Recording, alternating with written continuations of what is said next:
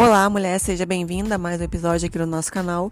E hoje a gente vai falar sobre a lei da alienação parental. Você já ouviu falar sobre ela? Né? Uma lei baseada numa pseudociência, tá? E vamos lá, fazer um breve histórico, tá? Para que você entenda. A lei da alienação parental, ela tem como base a síndrome da alienação parental, criada por Richard Gardner, tá? Ele já faleceu, ele cometeu suicídio. Eu já vou explicar o porquê, tá?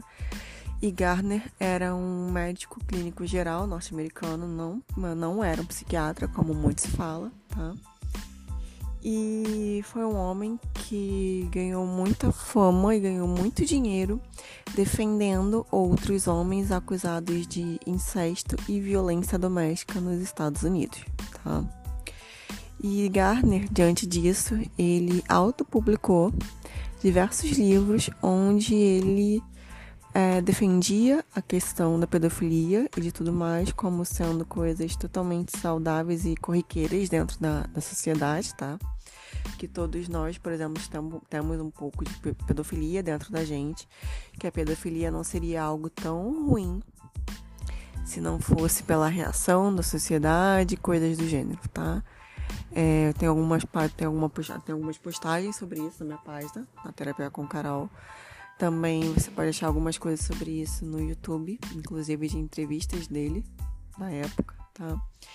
E Gardner, é, com esse histórico, ele por fim acabou sendo investigado pelo FBI e cometeu suicídio, tá? Ele estava sendo justamente investigado por abuso sexual infanto-juvenil. Né? E aí, diante desse breve cenário aqui que eu estou trazendo para vocês, a gente tem em 2010 a criação da lei da, alienação, da lei da alienação parental no Brasil, com base nessa síndrome que o Gardner criou, que não é reconhecida em nenhum local do mundo, em nenhuma situação do mundo, como de fato, de fato um transtorno psiquiátrico e coisas do tipo. Nenhuma comunidade científica internal reconhece. É, nenhuma comunidade aqui científica e tudo mais no Brasil também é, reconhece isso. Ninguém reconhece, tá? Síndrome da alienação parental. E a gente tem em 2010 a criação dessa lei com base nessa pseudo-síndrome, tá? É, onde ela já foi criada de uma forma bem errada, né? Porque pra gente criar uma lei, a gente tem alguns parâmetros no Brasil. Dentre eles que a gente tem aí uma recomendação de termos três audiências públicas, né? Com todos os grupos envolvidos que atendem aquela lei. E no caso da lei da alienação parental, ela só teve uma audiência pública. Não foram ouvidos médicos nem outros profissionais de saúde, apenas uma psicóloga na época que se posicionou contra, tá? E dentre os grupos envolvidos, só teve grupos de homens, de um, grupos de pais né, grupos é, de mães, coletivos maternos não foram ouvidos né, durante a criação dessa lei. E a gente tem isso, né, que hoje em dia, é, nesses quase 12 anos de vigência, é uma lei que ela serve não só para penalizar mulheres que denunciam a própria violência ali, masculina dentro do ambiente privado, né, como também é, penalizar, silenciar uma lei da mordaça para é, mulheres que denunciam abuso sexual contra os seus filhos, né? E a gente muitas vezes tem essa, esse ponto da reversão de guarda pro abusador, né?